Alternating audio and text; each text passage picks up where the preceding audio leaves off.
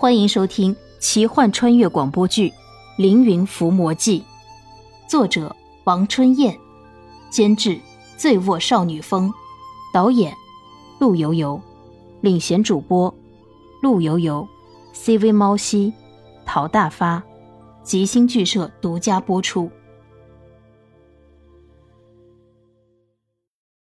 想什么呢？时局那样恐怖，哎，快想办法吧！不然，指不定马化要对小翠做什么。联系回身来到了刚刚的山崖，山崖下有摔死的猴子。怜惜对猴子作揖道：“抱歉，借你的身体一用，希望能捉住石居，为你报仇。”联系抱起一只猴子来到山崖顶，前面就是石居消失的大树。怜惜在树丛里布置好了陷阱，将猴子放到了树下。他试着学着猴子的叫声，不像，但听起来好像是猴子害怕的声音。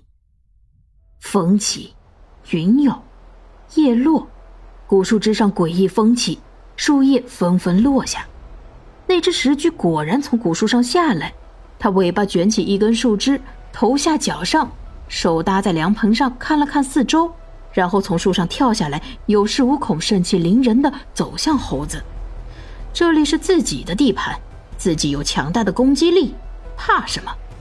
呼噜一声，石居掉进了陷阱里。莲溪大喜，看着被藤蔓绑住的石居，莲溪掏出瑞士军刀，让石居看着，将一段树枝一刀切断，然后用刀对着石居的头顶比了比。石居的眼神仿佛有恐惧，他最喜欢吃猴子的脑浆。看怜惜对着自己的头比划，他应该是有一些害怕，还要再加一把劲。怜惜取出手机，把昨天拍的石居的照片拿给石居看。看到没有？我已经收了你的魂魄，你如果不听话的话，我就让你魂飞魄散。石居好像是听得懂，猴脸看起来很害怕。怜惜忍住笑，对石居说道：“我不伤害你，你帮我救人，我就放了你。”不然，我就吃了你的脑浆。石居好像是听明白了，点了点头。怜惜上前想背着石居走，突然发现石居的嘴角有一丝讥讽的笑意。怜惜大吃一惊，急忙将石居倒立，然后绑紧石居的爪子，抓住石居的腿，让石居头朝下，差点被他设计了。如果让石居的嘴靠近自己的后脑，会发生什么呢？怜惜暗暗害怕。头上脚下的石居是没有攻击力的。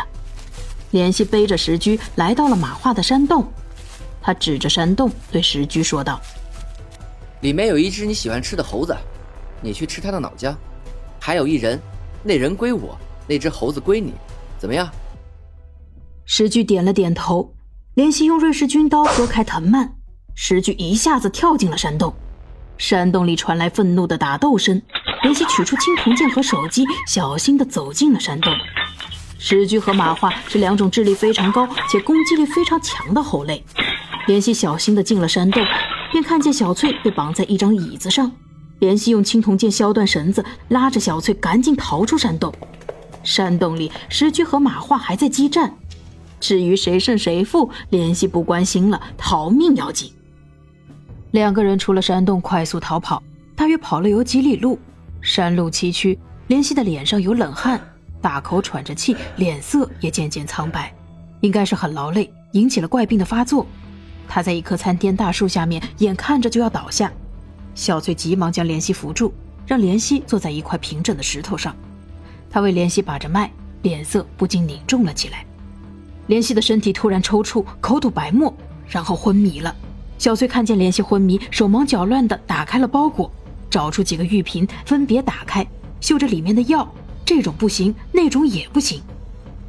怜惜的嘴唇颤动着，小翠看着怜惜干裂的嘴唇，觉得怜惜应该是想喝水，于是她打开水囊摇了摇，可水囊里面竟然没有水了。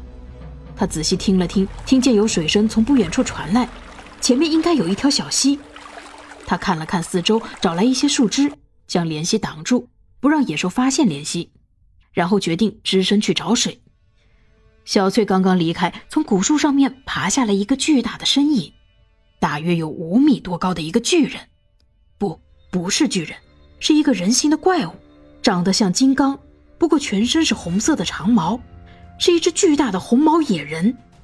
红毛野人脚上缠着藤蔓，头下脚上，他看着白白净净的莲溪，伸出巨掌将莲溪抓住，然后在鼻子底下嗅了嗅，点了点头，带着莲溪快速的爬回了参天古墓，不见了。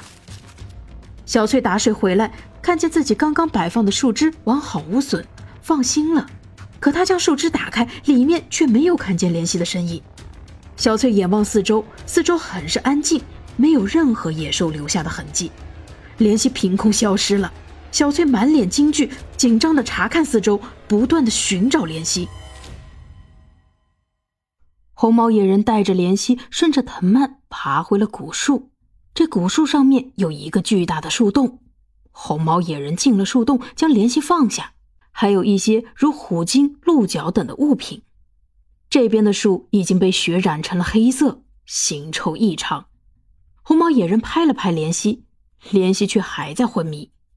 红毛野人从上到下的嗅了嗅莲溪，因为莲溪昨夜和小翠有过激情时刻，身上正散发着浓烈的男性荷尔蒙味道。红毛野人若有所思，他用左手抚摸着莲溪的身体，然后又用莲溪的身体摩擦自己身上的红毛，好像是在盘一件文玩。每盘一下，红毛野人就傻笑一下，典型的花痴模样。看莲溪仍然昏迷不醒，红毛野人若有所思。他将莲溪放在一块兽皮上，莲溪的头枕着一只鹿角。